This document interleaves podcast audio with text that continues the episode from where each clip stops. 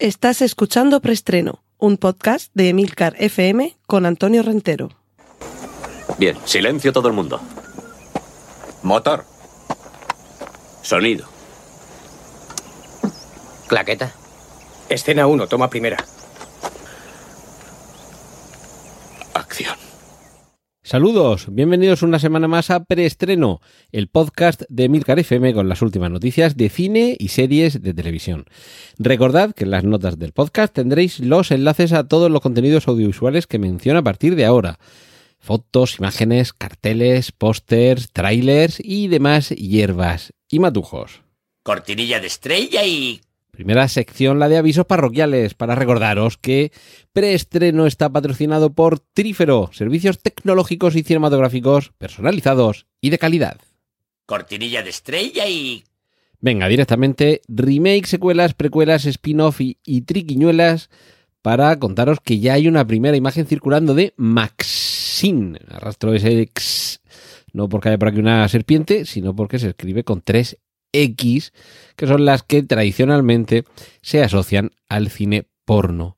Ya tuvimos una película, X, que continuó en Pearl, eh, Perla en inglés, y la trilogía concluiría ahora con Maxine. Esas tres X nos indican que como ya se intuía desde la primera película, X se refería a eso, a un rodaje de una película pornográfica en una granja, eh, comienzos de los años 70, y esa historia continuaría, pero continuaría con una precuela, y ahora lo que vemos es la consecuencia de la película original, X, de la precuela, Pearl, en este Maxine que nos lleva al mundo del cine porno de los años 80, con esa eclosión gracias al vídeo. De hecho, ya circuló un tráiler, un teaser tráiler, que precisamente jugaba con esta estética, con la estética de la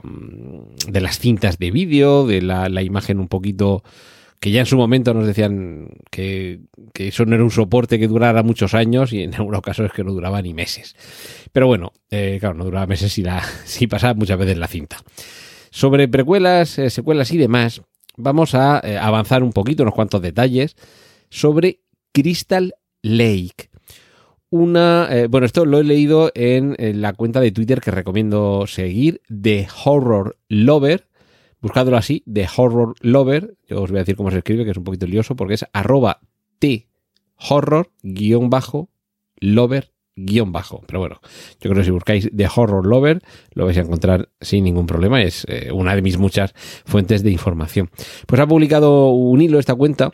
Eh, cosas que lo publicó hace ya bastante tiempo, hace casi un mes, eh, sobre eh, lo que se sabía hasta ese momento, hasta hace un mes, seguro que ahora se sabe algo más, sobre esto, sobre Crystal Lake, que desde luego los más avezados, evidentemente sabréis que esto tiene que ver con Viernes 13, era el nombre de la ubicación del campamento original donde todo arrancaba. Eh, la cuenta de Horror Lover hace un, un en, dentro de este hilo un primer comentario me hace mucha gracia porque la denomina pre-remake cuela de Viernes 13. Es decir, una mezcla entre remake y precuela, que esto tampoco es algo eh, completamente novedoso. Eh, más de una película juega a eso, a, a, mezclar la precuela con el remake, con el reboot y todo junto. Y en este caso, la idea es que Crystal Lake nos cuente toda la vida de Jason y Pamela. Esto es una producción, por cierto, de A24 para Universal Pictures, de los creadores de Aníbal, de la serie. Y esto va a, ser una. Bueno, de hecho, es que va a ser una serie también. Va a tener dos temporadas. Y he dicho de los creadores de Aníbal porque quien está detrás de esto es nada menos que Brian Fuller, el creador de Aníbal. La idea es que se estrene a finales de este mismo año, 2023, o como mucho en el año 2024. Y por lo visto, este es un proyecto que lleva tiempo eh, en, danza, hasta que finalmente, además, aunque lo estoy metiendo aquí en remakes, precuelas y demás, es porque en su momento no se sabía si iba a terminar siendo película o serie, finalmente va a ser serie, pero que entre otras cosas había diversos problemas legales y peleas, sobre todo por quién tenía los derechos de hacer qué.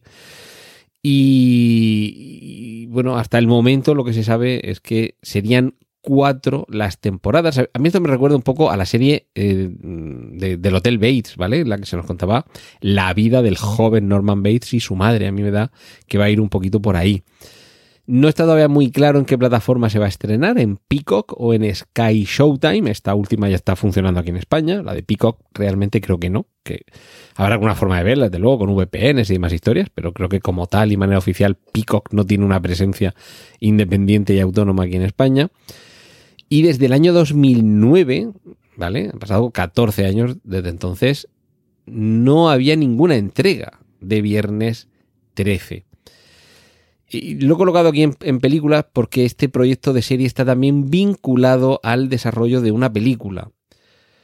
Eh, y esto tiene que ver con que el propio creador de la original, Son S. Cunningham, va a producir un remake cinematográfico, este sí, de Viernes 13 y supuestamente estaría conectado con la serie 24, aunque por el momento son proyectos completamente independientes. Pero, mm, pero bueno, mm, yo creo que lo suyo sería que sí que hubiera una cierta conexión. Ahora, eso sí, esto es lo que a mí y seguramente a muchos os gustaría, pero desde lo que nos gustaría a lo que finalmente sucede, va un trecho tan grande como en esa parcela filosófica tan discutida entre el ser y el deber ser. Cortinilla de estrella y... Venga, va- vamos con las series. Ya podemos echarle un primer vistazo a la pinta que tiene el príncipe Guillermo y la pinta que tiene Kate Middleton en su época universitaria en la sexta temporada de The Crown, que cada vez más se va aproximando, creo yo, a su final. Porque a mí me parece que esta corona va a finalizar cuando deje de ser su portadora por estas cosas de la biología Isabel II de Inglaterra. Así que yo creo que esta es ya la, el, el tramo mm, final. Y de momento, mm, yo creo que. Creo, ¿eh? Que no va a haber spin-offs ni nada. Me parece que aunque se llama La Corona, que podrían hacernos spin-offs, precuelas y lo que queráis, yo creo que la cosa se va a quedar aquí. Y el hecho de que ya veamos a Guillermo y Kate Middleton en la época en la que estaban en la universidad, que eso debe ser hace 15 o 20 años como mucho, esto ya es indicativo que estamos eh, llegando al final de la serie.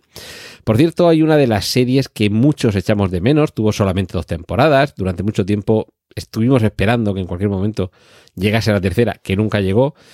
La mala noticia, que a mí me suena que ya la conté aquí en su momento, es que se dio carta libre, carta blanca, mejor dicho, a, a todos los actores involucrados en el proyecto para que se comprometieran con otras películas o series. Y hablo de Mindhunter, la obra maestra televisiva de David Fincher. Y si os quedasteis con ganas de más, la plataforma Hulu va a hacer una docu-serie titulada Mastermind sobre uno de los personajes que aparecían en Mindhunter, la doctora Anne Burgess, que si no recuerdo mal, era la- el personaje que estaba interpretado por la actriz que salía en la serie Fringe, que ahora no recuerdo bien su Olivia Dunham o algo así. Eh, no recuerdo bien ahora el, el nombre, pero creo que era ese, eh, ese personaje. Una doctora que, entre otras cosas, revolucionó estos sistemas de, de investigación de los perfiles de los asesinos en serie, que descubrimos muchos a través de la serie Mindhunter y que ahora, además con un título que nos remite un poquito, Mastermind, de cazadores de mentes a, mentes maestras, tendríamos eh, en esta serie, insisto, Mastermind, mm, docuserie, y por supuesto cuando haya más detalles os los contaré aquí en preestreno. Cortinilla de estrella y... Cómics, una única noticia esta semana eh, y tiene que ver con la segunda temporada de Good Omens. Esto llevamos tiempo sin saber nada de Good Omens. Eh, Neil Gaiman ha anunciado a través de Twitter que ha quedado completada. Por cierto, Neil Gaiman ha tranquilizado mucho a, los fans porque es miembro del sindicato de guionistas que acaba de anunciar el comienzo de una huelga. Y la buena noticia es que por lo visto el desarrollo del guion de esa segunda temporada de Good Omens ya estaría concluido, con lo cual no habría ningún problema para iniciar la grabación de la serie y, mm, y esperemos que no tarde mucho en esos capítulos en comenzar a aparecer por nuestras pantallas. cortinilla de estrella y... Lo que sí va a tardar un poquito en aparecer en la gran pantalla es la segunda parte de Dune, que llegará en noviembre a los cines. Ya os lo recordaré, porque imagino que como muchos, yo seré de los que una semana o dos antes me vuelva a ver la primera parte de Dune de Denis Villeneuve. La experiencia no va a ser la misma, por muy grande que sea mi pantalla, por, por muy enriquecidos que sean mis sistemas de disfrute cinematográfico y televisivo gracias a Trífero, ya sabéis, servicios tecnológicos y cinematográficos personalizados y de calidad. No llega a ser como en el cine, pero le anda ahí ahí. Pero la experiencia hay que revivirla un poquito y sobre todo para que haya los típicos pequeños detalles, matices, gestos. Ay, no me acordaba de esto. Ay, ¿esto por qué pasa? Claro, si hace dos años que viste la película, siempre se te queda algo en el tintero os lo recordaré, pero de momento lo que sí que podemos ver es un tráiler que acaba de publicarse este mismo miércoles 3 de mayo, en el que ya avanzamos un poquito más hacia dónde va que los que visteis la película original. Y desde luego, los que habéis leído la novela, ya sabéis que ahora lo que toca es que Paul Atreides se convierta en el líder del pueblo de los hombres de Arrakis, que se transforme en ese Paul Moabdib, que al mismo tiempo es el Quisak Haderach que las Bene Gesserit eh, tanto, tanto temen. Bueno, estamos en la sección de adaptaciones. Eh, ya hemos visto una normal, adaptación de, una novela. Ahora trata de llegarse al siguiente escalón, que es el de adaptaciones de videojuegos. En este caso con Gran Turismo, el videojuego de conducción, de, de carreras de coches, que claro, dice, bueno, es una adaptación de un juego de carreras de coches, que es lo que hacemos. Pues básicamente adaptar la historia basada, no sé si basada o inspirada, no sé si es más literal o menos, en hechos reales de alguien que como vemos en el tráiler, que ya se puede ver, a partir de jugar mucho con los simuladores de Gran Turismo, es capaz de participar en una competición que se hizo en su momento para que los mejores pilotos del videojuego Gran Turismo demostrasen si realmente eran capaces de trasladar esa habilidad automóviles de competición de verdad. Pues como esto sucedió en, la vida real, vamos a ver ahora cómo nos lo cuentan en la película Gran Turismo que protagonizan David Harbour y Orlando Bloom como dos de los seleccionadores y preparadores de estos afortunados jugadores, estos gamers convertidos en conductores. Y ya sabéis que con lo de la liberación de los derechos de propiedad intelectual, cuando transcurren, según los países, pero bueno, de media 70, 80 años, desde el fallecimiento de los autores de las obras originales, eso permite que cualquiera pueda coger esas obras de forma general, hay algunos casos puntuales y excepcionales en los que no, pero bueno, que cualquiera pueda coger cualquier obra que cumpla estas condiciones y hacer su propia versión. Este año, yo creo que fue el año pasado, sí, el año pasado ya tuvimos una versión adulta y terrorífica de Winnie Pooh. Pues le han cogido gusto a este personaje y ahora está en preparación una serie sobre Christopher Robbins, el protagonista de los cuentos de Winnie Pooh. Una serie para mayores de 18 años porque este Christopher Robbins de esta versión, merced al uso de las drogas, va a ver cómo le hablan los animales. Y a partir de aquí, me imagino que el contenido sí que no va a ser muy para niños. Y es que, claro, no suele ser muy habitual que los animales o los peluches se comuniquen contigo. Y finalizamos con una noticia que yo creo que a muchos les hará proclamar que esto es una blasfemia, a otros es posible que les ayude a aproximarse a una obra maestra del cine y a una obra maestra de la literatura. Y es que Netflix está preparando una miniserie que adapta El gato pardo. Ya sabéis, aquello de que para que todo quede igual, realmente lo que hay que hacer es pretender que se esté cambiando, lo que se ha dado a llamar el gatopardismo, la paradoja de Lampedusa.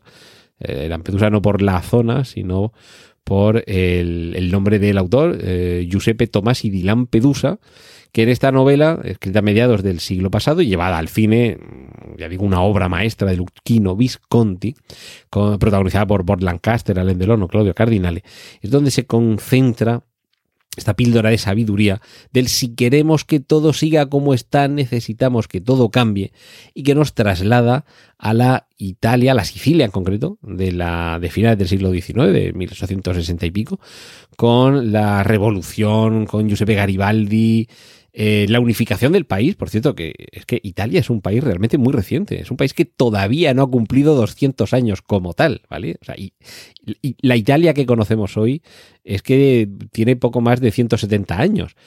Y, y, bueno, vamos a ver eso, esas luchas, los revolucionarios, los camisas rojas de Garibaldi, eh, luchando eh, la Casa Saboya, en fin, toda esa revolución y con esa familia, la familia de don Fabrizio y cómo trata de, bueno, nadar y guardar la ropa, mantener su estatus de, de, casa eh, de casa principesca. De hecho, Fabricio es el príncipe Salina y la idea es tratar de llevarse bien con los unos y con los otros, establecer alianzas para que pase lo que pase, si la revolución debe venir y esto debe convertirse en otro tipo de país, es decir, que todo cambiará, lo que tenemos que hacer es procurar que nosotros sigamos igual, aquello de que lo cambiamos todo para que en el fondo nada cambie. Bueno, si no podéis esperar para ver esta miniserie, mm, no puedo más que recomendaros esta obra maestra del cine, El gato pardo, disfrutadla. Es una película que visual eh, y auditivamente se, se disfruta, es deliciosa. Y, y, bueno, vamos a ver si la serie de Netflix son también capaces de trasladar esa grandiosidad. Hay múltiples anécdotas sobre lo complejo, lo complicado del rodaje, el vestuario, la comida. En fin, Visconti, un, un genio, un maestro. Y vamos a ver si le hacen justicia en esta miniserie de Netflix. Cortinilla de estrella y y terminamos por esta semana. Muchísimas gracias por estar ahí y regresamos la semana que viene aquí en preestreno y por supuesto en Emilcar FM. Un saludo de Antonio Rentero. ¡Y corten! Gracias por escuchar preestreno. Puedes contactar con nosotros en emilcar.fm barra preestreno, donde encontrarás nuestros anteriores episodios. Genial, la positivar.